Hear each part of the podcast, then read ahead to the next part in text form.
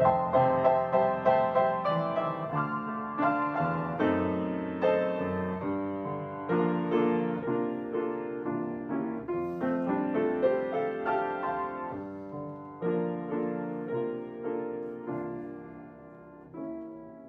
es jueves 11 de agosto. Estamos haciendo lección número 7 que se titula esta semana Esperanza Indestructible. Su servidor David González. Nuestro título para el día de hoy es La disciplina de nuestro Padre. En esa experiencia de Pablo hay una lección para nosotros. Nos revela la manera en que Dios obra. El Señor puede sacar victoria de lo que nos parece desconcierto y derrota estamos en peligro de olvidar a Dios, de mirar las cosas que se ven en vez de contemplar con los ojos de la fe las cosas que no se ven.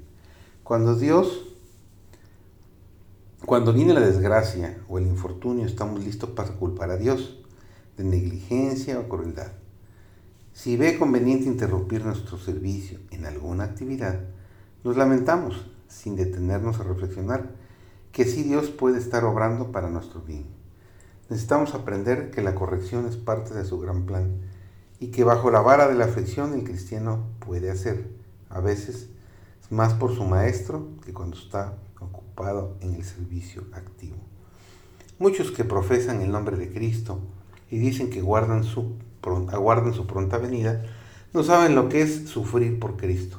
Sus corazones no están subyugados por la gracia y no han muerto al yo como a menudo lo demuestran de diversas maneras. Al mismo tiempo, hablan de tener pruebas, pero la causa principal de sus pruebas se halla en un corazón que no ha sido subyugado, que sensibiliza tanto al yo que se irrita con frecuencia.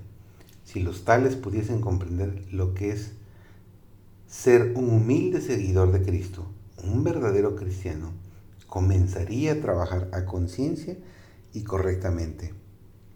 Primero morirían al yo, luego serían fervientes en la oración y dominarían toda pasión del corazón. Renunciad a vuestra confianza propia y a vuestra suficiencia propia, hermanos, y seguid al manso de Chado. Tenéis siempre a Cristo presente y recordad que es vuestro ejemplo y que debéis andar en sus pisadas. Mirad a Jesús autor de nuestra fe, quien por el gozo que le fue propuesto soportó la cruz, despreciando la vergüenza. Sufrió la contracción de los pecadores. Por causa de nuestros pecados fue una vez el cordero manso, herido, golpeado e inmolado. Por lo tanto, suframos alegremente algo por amor de Jesús. Crucifiquemos diariamente el yo y participamos aquí de los sufrimientos de Cristo, a fin de que seamos participantes con Él de su gloria y seamos coronados de gloria, honor, inmortalidad y vida eterna. Si esperamos llevar la corona, debemos esperar llevar la cruz. Nuestras mayores pruebas vendrán de aquellos que profesan la piedad.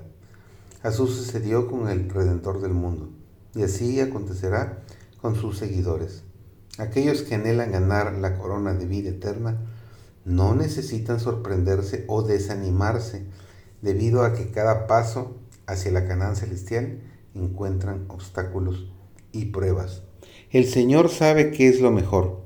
La fe crece en la lucha contra la duda, las dificultades y las pruebas. La virtud se fortalece resistiendo a la tentación.